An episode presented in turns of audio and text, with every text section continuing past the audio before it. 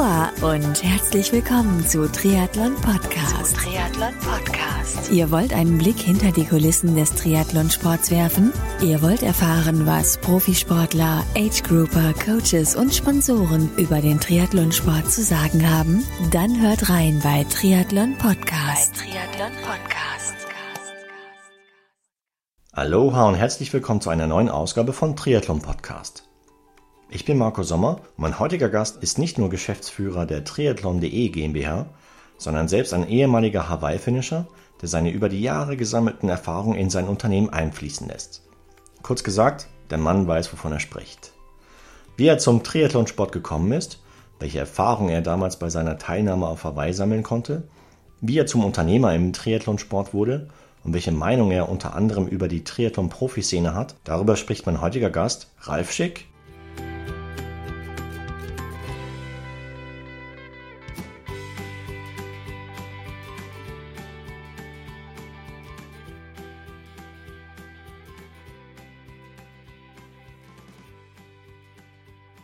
Ralf Schick ist mein heutiger Gast. Grüß dich, Ralf.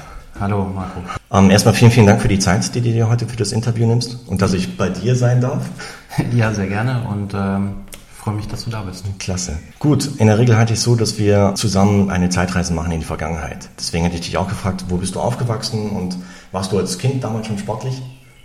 Ich komme aus dem Ruhrgebiet und äh, im Ruhrgebiet hatte ich noch gar nichts mit Triathlon zu tun. Ich habe aber seit meinem, glaube sechsten Lebensjahr Judo gemacht. Davor habe ich Leichtathletik gemacht und äh, ich war eigentlich immer ja, Leistungssportler, kann man schon sagen. Ja. Mhm. Das heißt, du hast Wettkämpfe gemacht im Bereich Judo? Genau. Auch Meisterschaften? Auch Meisterschaft. Aber ich war nie äh, deutsche Spitze. So im nordrhein-westfälischen Bereich war ich gut dabei, aber mhm. für Deutschland hat es nicht gereicht. Und wie bist du dann letztendlich zum Triathlonsport gekommen? Ja, Auslöser war irgendwann mal ein Video, was ich von, ich glaube, Julie Moss äh, gesehen habe, die auf Hawaii über die Ziellinie äh, gekrochen ist. Kochen ist. Und das fand ich scheinbar so attraktiv, dass ich gedacht habe, das muss ich auch mal machen. So eine Quälerei. Ja, ich weiß nicht. Äh, irgendwie hat mich das angesprochen und ähm, dann ist daraus so eine Bierwette entstanden. Ich hab, äh, war damals bei der Bundeswehr, habe mit einem Kameraden gewettet, dass ähm, wir gemeinsam ein Jahr später einen Ironman machen. Daraus nie was geworden, aber ähm, das war so ein bisschen der Startschuss und äh, das war 1994 und mhm. da habe ich auch meinen ersten Triathlon gemacht. Und wo war der? Der war in Hannover. Also nicht der Maschsee, sondern irgendein kleiner, ich weiß gar nicht mehr, welcher das genau war. Das war Volksdistanz oder? Ja, Volksdistanz. Okay. Und welche Erfahrungen hast du so gemacht bei deinem ersten Triathlon? Ja, man muss sich nicht komplett ausziehen in der Wechselzone. man kann auch einen Einteiler oder Zweiteiler tragen und man muss dann nicht vorm Laufen nochmal andere Sachen anziehen. Okay. Wie ging es danach weiter bei dir, bei dem Triathlonsport? Ich war relativ lange bei der Bundeswehr, das mhm. heißt, ähm, äh, ich war bei den Gebirgsjägern, dem Ausdauersport relativ nah. Ja. Da ist natürlich das ganze Thema Berggehen, Laufen, Skifahren, Langlaufen, Biathlon ist einfach relativ präsent und ein großes Thema. Mhm. Und ähm, so hat sich das halt immer weiterentwickelt. Äh, ja, das Judo-Thema ist eigentlich immer mehr in den Hintergrund getreten, weil es einfach schwierig ist. Äh, als Soldat ist man relativ viel unterwegs. Ja. Man äh, hat relativ wenig die Möglichkeit, äh, sich an geregelte Trainingszeiten zu halten und so war halt äh, das Laufen vor allem eine gute Möglichkeit, um sich fit zu halten. Mhm. Dann bin ich immer mal wieder bei kleineren Triathlon-Veranstaltungen dabei gewesen, aber so richtig ging es dann los, als ich an der Bundeswehr-Uni studiert habe. Da okay. gibt es ein relativ starkes Triathlon-Team. Hier in München. In München, genau. Das Tri-Team Uni BW. Ja. Und äh, da bin ich eigentlich erst so richtig in die Triathlon-Szene reingerutscht und äh, da hat sich das so entwickelt. Das heißt, du bist damals für das Tri-Team an den Start gegangen, hast du mit dem Tri-Team zusammen trainiert. Wie viele Stunden hast du damals trainiert pro Woche? Mm, auch das war noch relativ äh, unregelmäßig. Ich war auch da noch eher lauflastig. Okay. Zum Teil habe ich da bis zu 120 Kilometer in der Woche laufen trainiert, aber ähm, ich war jetzt nie so der extreme Triathlet, habe immer mal wieder halt äh, Wettkämpfe gemacht. Mhm. Damals war das noch eine Kooperation mit dem SC Riederau. Bin dann auch später für den SC Riederau an den Start gegangen. Okay. Mein richtigen Einstieg so ins Triathlon-Geschäft war dann eigentlich erst am Ende oder am Ende der Uni-Zeit und am Anfang meiner normalen äh, Tätigkeit als, als Soldat. Ja. war dann so ab 2001 und da habe ich erst so richtig angefangen, Triathlon zu machen. Und da war so meine aktivste Zeit eigentlich. Okay, das heißt vorher gelegentlich an Rennen teilgenommen genau. im Rahmen des äh, Tri-Teams ja. und dann ab 2001 so richtig eingestiegen. Das heißt, richtig Einstieg, meinst du damit ja, Verlängerung der Distanzen, Mitteldistanz, Langdistanz oder? Ja, auch. Ähm, ich habe einfach mehr Wettkämpfe gemacht mhm. und äh, ich habe eben auch 2001 meine erste Langdistanz gemacht. Das war der Ironman Lanzarote. Habe ich mir gleich was Leichtes rausgesucht. Richtig leicht, ja. Genau. Wie, wie ist das Rennen auf Lanzarote für dich verlaufen? Weil es ist ja, wie du schon sagst, halt ein ziemlich knackiger Einstieg. Sehr gut. Also ich fand das Rennen sehr schön, den ganzen Tag sehr schön. Also so kann man das eigentlich zusammenfassen. Ja. Das Schwimmen ist für mich überraschend gut gelaufen. Da bin ich, glaube ich, so um die 56 Minuten geschwommen, was ich auf Anhieb jetzt nicht unbedingt erwartet hätte. Dann äh, das Radfahren ist einfach, weil die Strecke äh, relativ wellig ist und ähm, weil auch damals noch der Belag auf Lanzarote ziemlich äh, rau war, mhm. Äh, lang, langsam gewesen und es war auch noch an dem Tag sehr windig. Also ich kann mich noch an ein kurzes Stück, vielleicht so drei, vier Kilometer bei Tegise erinnern wo ich auf den Tacho geguckt habe und dann habe ich gedacht, was, 12, so zwischen 12 und 14 km/h bin ich gependelt, habe gedacht, so, oh, äh, scheiße, bin ich schlecht drauf. Und ähm, dann habe ich halt so nach vorne und hinten geguckt und die anderen, äh, die da um mich herum unterwegs sind oder waren, die waren auch jetzt nicht wesentlich schneller und dann habe ich mir gedacht, okay, das ist dann wohl doch der Wind. Ja, ja dann auf der Laufstrecke da ging es am Anfang recht gut, so bis zum Halbmarathon und wie es halt dann so immer ist auf der Langdistanz, da habe ich dann halt hinten raus so ein bisschen gelitten und ähm, habe auch dann auf der zweiten Marathonhälfte nicht ganz meine Ziele halten oder erreichen können, aber für, für das erste Rennen war es völlig in Ordnung und ähm, ja, ich fand den Tag einfach schön und das Rennen schön und war okay. einfach happy. Ne? Klasse. Ja, so allgemein gesprochen, was, was fasziniert dich so am Triathlonsport? Ich glaube, dass der Sport so das Gute im, im Athleten oder vielleicht auch in dem Menschen, der es betreibt, so hervorbringen kann. Ja. Und zwar glaube ich, dass es fürs Leben allgemein extrem wichtig ist, dass man äh, sich Ziele setzt und dass man ja, hartnäckig oder ähm, ausdauernd an diesen Zielen festhält, weil mhm.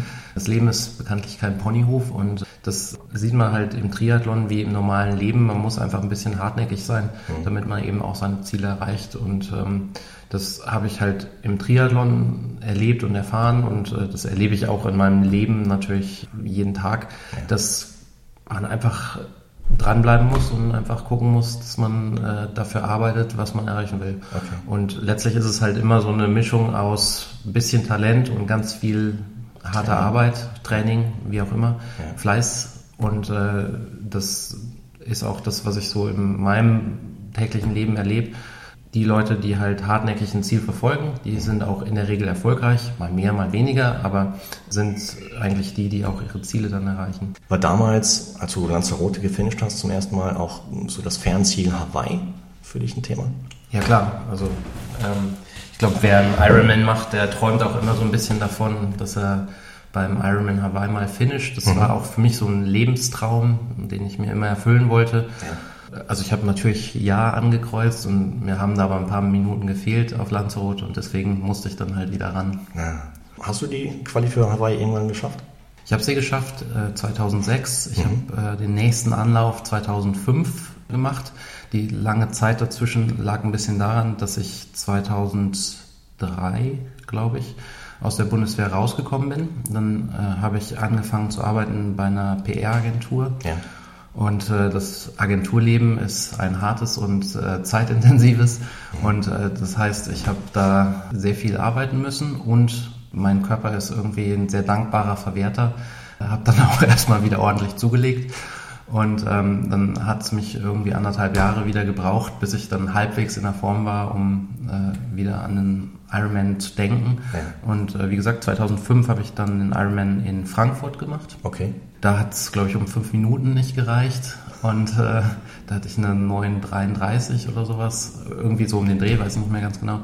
Und äh, dann habe ich gesagt, okay, versuche ich es ein Jahr später nochmal. Ähm, dann war ich beim 2006 beim äh, Ironman Switzerland bin ich beim Laufen ausgestiegen, weil es absolut nicht mein Tag war. Ähm, ich war zwar ganz gut unterwegs, aber ich habe schon gemerkt, dass mir da das Diverse vorher die Körner gezogen hat und habe dann kurz entschlossen, äh, danke an Hannes, den Ironman Kanada noch eingeschoben okay. im August und äh, habe den auch gefinisht und äh, war da in meiner AK auch gut dabei und habe mir da die Quali geholt. Klasse, also zwei Monate vor dem eigentlichen ja. Jahreshöhepunkt dann. Aber zu der Zeit hast du auch noch in der PR-Agentur weitergearbeitet, oder? Nee, zu der Zeit hatte ich schon gewechselt. Mhm. Ähm, weiß jetzt auch nicht mehr ganz genau, 2.5 oder 2.6 zu Pro7 Sat1 äh, gewechselt. Ja.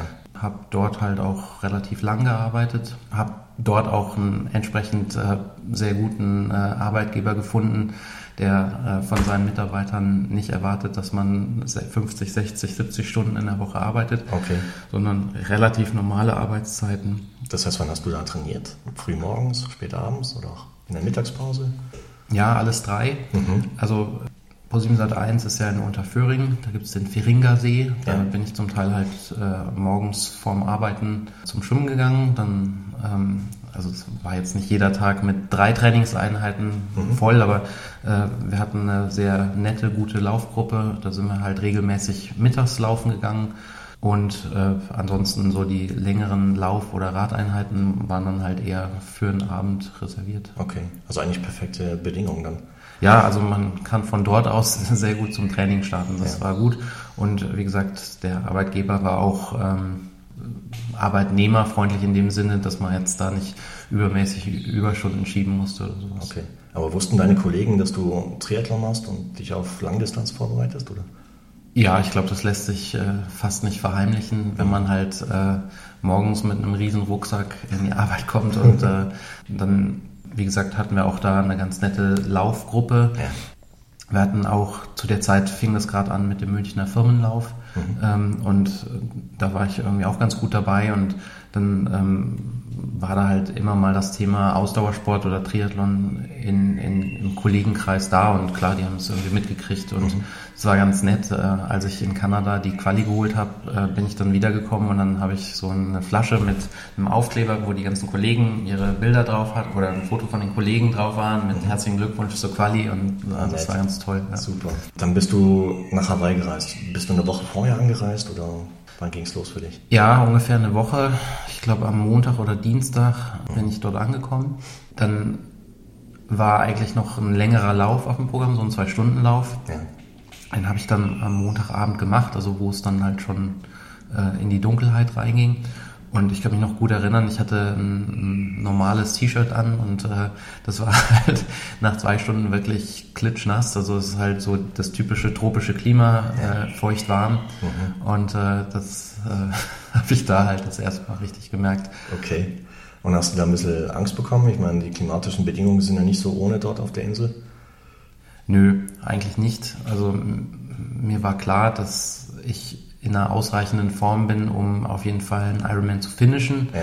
Und ich hatte jetzt äh, nie das Bedürfnis, auf Hawaii äh, ganz vorne da mitzumischen, abgesehen davon, dass ich es wahrscheinlich auch nicht geschafft hätte, weil ich dann nicht mehr so wahnsinnig hart trainiert habe nach äh, Kanada. Mhm. Und da war für mich einfach nur wichtig, ich wollte finishen. Ich wollte auch im, bei Tageslicht finishen.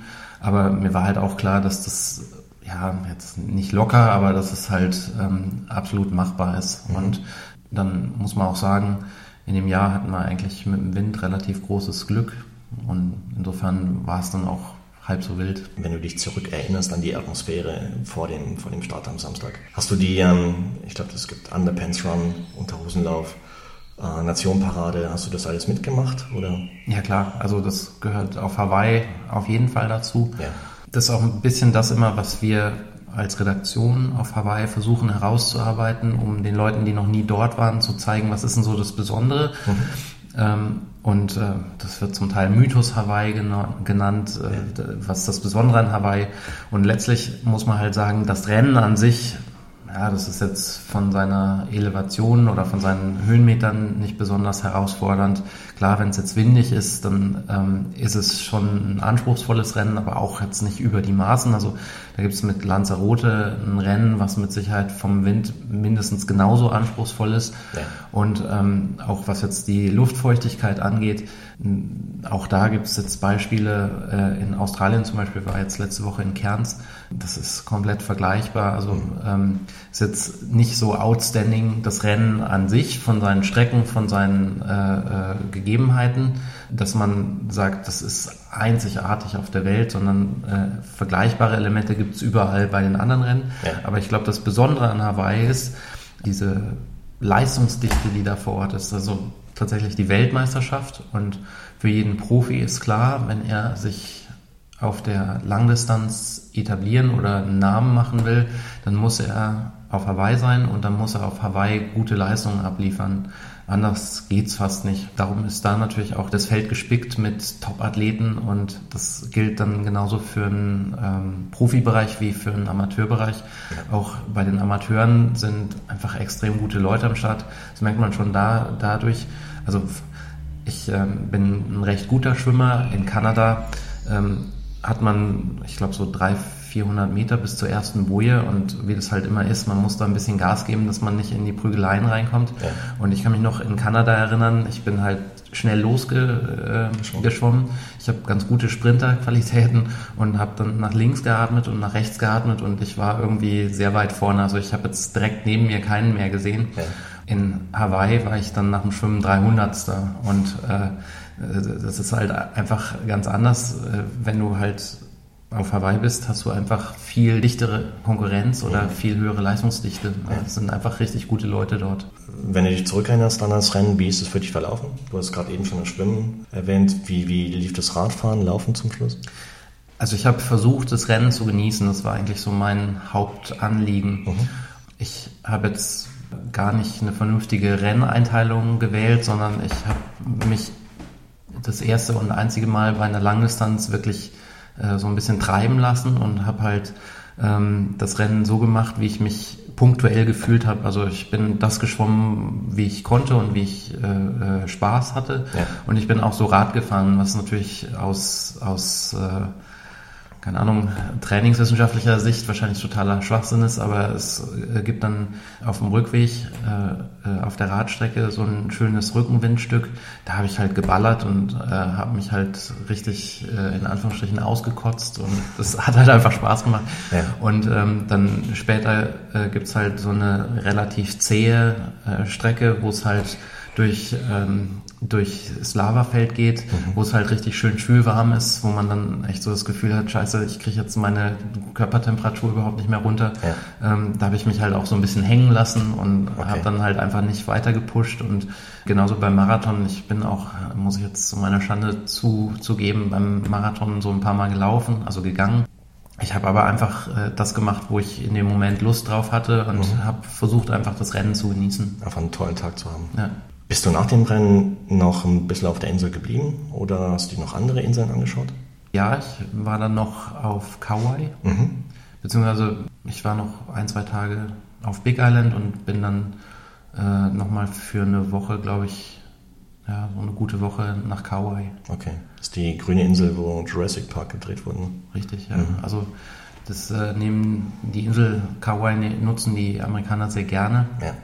als äh, Filmkulisse weil es noch äh, gewerkschaftlich gesehen im Bereich äh, USA liegt. Okay.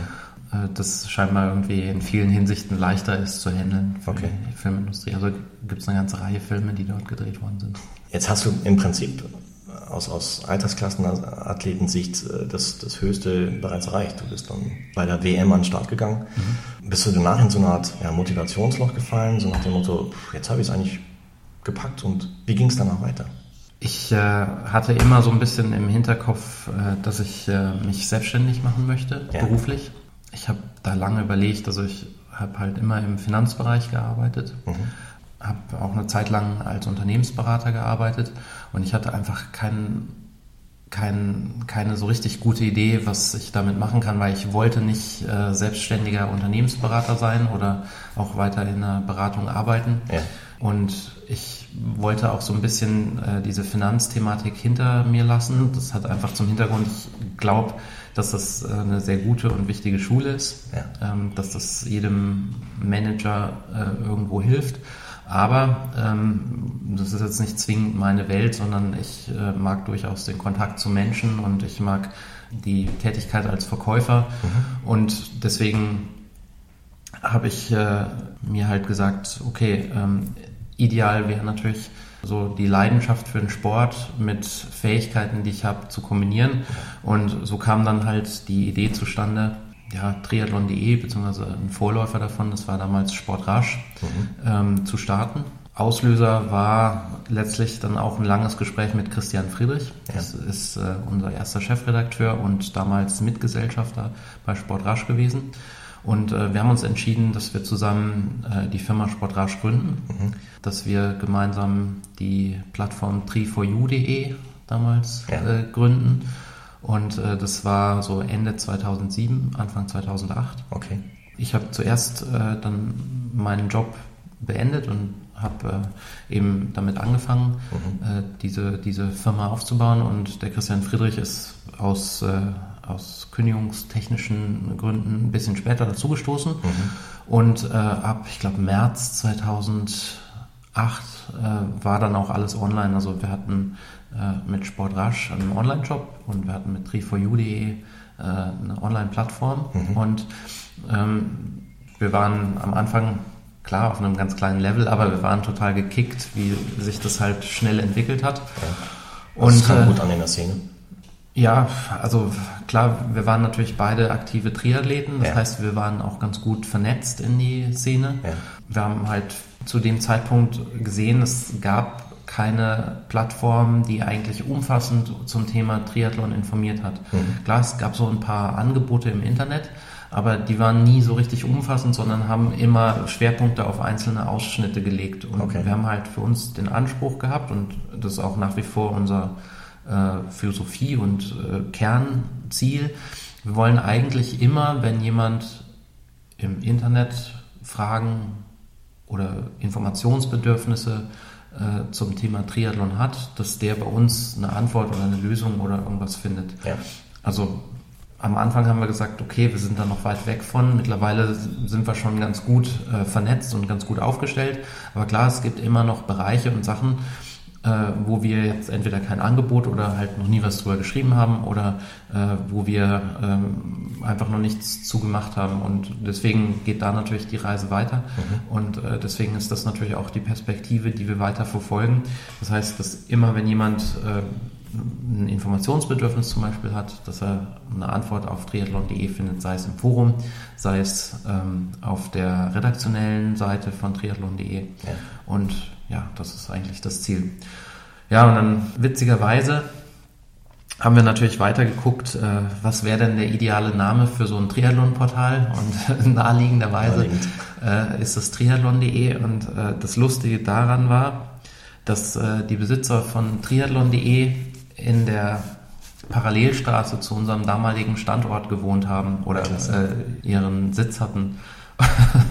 Und dann ging es eigentlich relativ flott. Äh, dann haben wir uns äh, einfach mehrfach telefonisch unterhalten, haben uns dann irgendwann zusammengesetzt und dann innerhalb von wenigen Wochen haben wir ähm, tri4u.de auf äh, triathlon.de umgezogen. Okay. Und äh, das war im November 2008. Mhm. Ja. Und äh, ja, das, das, hat uns auch nochmal einen sehr kräftigen Schub gegeben und da äh, ist es dann so richtig abgegangen eigentlich. Mhm. Auch zumal ähm, die Besitzer von triathlon.de damals äh, eine Suchmaschinenoptimiererfirma waren. Okay. Äh, haben uns natürlich nochmal deutlich helfen können, mhm. äh, weil wir klar versucht haben, einiges gut und richtig zu machen, aber es äh, ist halt immer gut, wenn man die Profis an der Seite hat und die einem entsprechend helfen. Wann wurde der erste Shop eröffnet? Den ersten Shop hier in München hat äh, die Sportrasch GbR schon 2008 okay. Äh, gegründet. Das heißt, ihr war nicht nur online, sondern auch direkt. Genau. Februar 2008 ist der äh, Shop geöffnet worden. Okay. Also Hintergrund war einfach der, also klar, es war immer das Ziel mit triathlon.de, mit der Webseite über Werbung Geld zu verdienen. Mhm. Aber wir sind ja aus dem Nichts gestartet. Das mhm. heißt, ähm, wir haben am Anfang erstmal kein Geld verdient. Und äh, außerdem äh, war, wie gesagt, auch eine Perspektive oder ein Ziel, dass wir halt ein umfassendes Angebot haben. Und natürlich macht es Sinn, wenn wir sagen, wir testen zum Beispiel Neoprenanzüge. Wir mhm. testen einfach alles mal, was auf dem Markt ist, machen eine Produktübersicht äh, und präsentieren die auf triathlon.de, dass wir dann sagen, okay, was hat uns denn am besten gefallen? Und ähm, wir bieten eben auch äh, den Lesern von triathlon.de einen äh, Vertriebskanal an, wo sie äh, die Neos dann auch kaufen können. Mhm. Ne? Was, ja, genau. Mhm. Am Anfang kamen immer mal so die Ressentiments auf, dass wir ja nur das beschreiben, was wir verkaufen. Und äh, letztlich ist es eigentlich genau andersrum. Wir verkaufen das äh, oder Zumindest äh, ist das eine Empfehlung an die Shops, weil äh, mittlerweile sind die Geschäftsfelder äh, klar voneinander getrennt. Ja. Aber wir empfehlen den Shops, was wir halt für gut getestet haben. Und ähm, die Shops entscheiden dann eben, ob sie das mit in ihr Portfolio, in ihr Programm mit aufnehmen wollen. Okay. Jeder Shop hat quasi einen eigenen Geschäftsführer, der dann autark entscheidet, äh, welche Produkte er letztendlich im Shop zeigt. Jein, also die Shops entscheiden autark, das ist richtig. Mhm. Aber ähm, die Shops, mittlerweile gibt es vier in mhm. München, Berlin, Essen und in Nürnberg. Ja. Die Shops sind eine Einkaufsgemeinschaft. Das heißt, äh, der Markus Hennemann, der äh, Geschäftsführer von der Triathlon.de Shop GmbH, entscheidet, was eingekauft und was verkauft wird damit auch. Ja. Und ähm, diese Entscheidung ist natürlich final bei ihm, aber alle Store Manager ähm, sind natürlich mit in die Entscheidung involviert und die sagen natürlich auch, ja, das läuft bei uns super oder das ist für uns ein Thema mhm. und ähm, das ist was, was wir entsprechend mitverkaufen wollen. Und ähm, plant ihr da in Zukunft noch eine weitere Expansion? Ja, also das Witzige ist, jedes Mal, wenn wir oder wenn die Shop GmbH in, in Berlin und Nürnberg jetzt gerade neu mhm. einen Shop aufgemacht äh, haben, kam x-fach die Aussage, ja, schade, dass ihr nicht da und da aufmacht. Ja. So und ähm, natürlich äh, haben wir gewisse Synergien, die wir heben können und wollen. Ja. Ähm, das ist zum Beispiel, wir sehen ja sehr klar, wo äh, unsere Leserschaft herkommt. Offensichtlich sind es Leute, die ganz gut finden, was wir im informativen, im redaktionellen Bereich machen. Mhm und äh, die natürlich auch mit der Marke triathlon.de vertraut sind. Ja.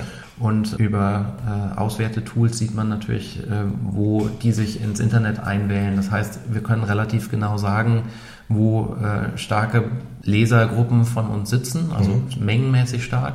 Und äh, natürlich können wir darüber auch auswerten, ob äh, das sinnvoll ist, an so einem Standort äh, einen zusätzlichen Shop zu eröffnen. Klar, dazu gehört jetzt natürlich noch eine äh, ausführliche Standortanalyse, aber letztlich ist das halt auch das, was wir tun und das, was wir äh, uns angucken. Ja. Aber wie immer ist so ein Geschäft halt ein People-Business. Das heißt, man braucht auch den Mann oder die Frau vor Ort, die sagen, ja, ich sehe das als mein Baby und ich möchte das gerne machen. Da sind wir halt natürlich immer auf der Suche und wenn wir die richtigen Personen finden, dann sind wir auch offen für ein weiteres Wachstum. Jetzt hätte ich zum Abschluss noch ein paar Fragen ja, zur Triathlon-Szene allgemein. Mhm weil du steckst jetzt schon seit etwas längerer Zeit in der Szene drin und ähm, kennst wahrscheinlich auch über, über triathlon.de, vielleicht auch so die Profiszene. Wie siehst du die Entwicklung in, in der Profiszene an sich? Weil ich habe den Eindruck gewonnen, dass es viele Profis gibt, die, ja, denen es vielleicht finanziell gar nicht so gut geht, ja, fast ums Überleben kämpfen. Ja, weil das Geld, was letztendlich halt im Triathlonsport ist, vielleicht noch nicht so hoch ist, was Preisgelder angeht, was Sponsorengelder angeht. Wie, wie siehst du die Szene oder die Entwicklung in der Szene? Beide Einschätzungen halte ich für richtig. Zum einen glaube ich, dass es eine ganze Reihe Profis gibt, die nicht besonders gut von ihrem Sport leben können. Und äh, ja, ich glaube auch, dass im Triathlon allgemein noch nicht äh, so wahnsinnig viel Geld drin steckt. Aber, und da sehe ich persönlich auch unsere Hauptaufgabe, eigentlich auch die Aufgabe von allen, die in dem Markt unterwegs sind, sei es die Verbände, seien es die Hersteller, seien es die Händler, seien es die ähm, äh, Veranstalter. die Aufgabe von allen gemeinsam oder andere Medien, allen gemeinsam ist nicht, äh, sich gegenseitig äh, Marktanteile abzujagen oder sich gegenseitig das Leben schwer zu machen, sondern die Hauptaufgabe von allen, und zwar die gemeinsame Hauptaufgabe ist, den Markt größer zu machen. Mhm. Also das ist ganz, ganz wichtig und ähm, das ist auch immer unser Ziel und unsere Ausrichtung. Also nur so ein Beispiel, wir haben vor zwei Wochen äh, selber einen Triathlon veranstaltet, den Triathlon DE Cup München. Ja. Ähm, der Triathlon DE Cup München hatte von den Streckenlängen äh, 300 Meter Schwimmen, 10 Kilometer Radfahren und 2,5 Kilometer Laufen. Mhm. Das haben wir deswegen gemacht, weil wir gesagt haben, okay, wie können wir den Triathlon-Einsteiger abholen? Mhm. was ist das Wichtige und äh, wie können wir halt auch wieder den Markt größer machen? Weil klar, Ironman hat jeder schon mal gehört, ist auch ganz oft synonym für Triathlon. Ja. Wir glauben, dass äh, Triathlon eigentlich äh, einen ähnlichen Weg hinlegen kann oder eine ähnliche Verbreitung hinlegen kann wie äh, Marathonlaufen zum Beispiel. Mhm. Und äh, wir glauben, dass halt so kleine Einstiegswettkämpfe, so kleine Sprints oder Supersprints, dass die so ein bisschen in Anführungsstrichen Einstiegsdroge sein können für Leute, die halt sagen, ah, ich finde es irgendwie schon cool oder spannend, ja, mhm. aber ich traue mich nicht so richtig an die Sache ran. So ja. und deswegen versuchen wir halt gezielt dass wir sowas anbieten und ähm, sowas werden wir halt auch verstärkt an anderen Standorten äh, anbieten, ja. weil natürlich sich auch da wieder alles gegenseitig befruchten kann. Okay. Das heißt letztendlich Ziel ist darauf hinaus, Kräfte zu bündeln. Natürlich, und, absolut. Ähm, dass man, dass die Akteure halt in der Triathlon-Szene halt nicht gegeneinander, sondern eher miteinander ja. pro Sport agieren. So zum Abschluss noch eine Frage, und zwar letztes Jahr fanden, ja leider Gottes halt beide Langdistanzen in Deutschland halt mit zum gleichen Zeitpunkt statt. Einmal in Frankfurt zusammen mit der Challenge in Rot. Meinst du, das war reiner Zufall oder? Jein, also ich glaube, dass äh, das natürlich kein Zufall war, sondern dass beide Veranstalter äh, den Zeitpunkt bewusst gewählt haben, wird es aber halt ein bisschen differenzieren, was die Gründe dafür sind. Also ähm, der eine Veranstalter hat ja dem anderen Veranstalter unterstellt, er hätte das absichtlich gemacht, um Kunden abspenstig zu machen. Ja. Das glaube ich ehrlich gesagt nicht. Ich glaube eher, dass der größere von beiden äh, einfach einen sehr strammen Rennkalender hat und dass er Zwängen unterliegt, äh, die einfach äh, ja, erfüllt werden müssen oder die ihn halt manchmal zu solchen Entscheidungen bewegen. Ja. Ich glaube nicht, dass ähm, jetzt Ironman zum Beispiel Challenge, um es mal beim Namen zu nennen, mhm. als eine massive Bedrohung wahrnimmt. Wenn man sich das anguckt, also es gibt, ich glaube, 27 Ironman-Rennen. Ja. Es gibt äh, wahrscheinlich nochmal die gleiche Anzahl ungefähr an äh, 73 Rennen. Ja. Es gibt, weiß ich nicht wie viele, 51-50 Rennen. Also ich schätze mal, über alles wird wahrscheinlich Ironman oder die WTC im Jahr weltweit um die 200, 250.000 Athleten an den Startlinien haben. Ja. Ähm, ich weiß jetzt nicht genau, wie es bei der Challenge aussieht, aber wenn das ein Zehntel ist, dann ist das schon viel und ich glaube, Ironman hat es einfach nicht nötig, dass sie bewusst äh, sich gegen oder dass sie bewusst gegen Challenge agieren. Also mhm. das halte ich für eher unwahrscheinlich. Und äh, klar, Klappern gehört immer zum Geschäft. Wahrscheinlich, äh, ich sehe ja auch, dass äh, sich die Entscheider bei beiden großen Veranstaltungsserien dann auch gemeinsam wieder an den Tisch setzen. Insofern, mhm. ganz so schlimm wird es wahrscheinlich nicht sein. Wahrscheinlich nicht, nie. Aber die Situation war natürlich sehr lustig. Wir haben uns einen Spaß daraus gemacht, haben dann einen Live-Ticker gemacht, wo wir die Athleten in Frankfurt gegen die Athleten in, in, Rot, in Rot, haben starten lassen. Ja, und das ist extrem gut angekommen. Das, der Tag war unser Allzeithoch mit 45.000 Besuchern an dem Wahnsinn. Tag. Jetzt habe ich ebenfalls gesehen, du bist letztes Jahr nochmal auf Hawaii gewesen, gell? in deiner Tätigkeit als Journalist. Ich war die letzten drei Jahre auf Hawaii. Das heißt, du bist ähm, im, im Prinzip jedes Jahr auf Hawaii? Auch dieses Jahr wieder?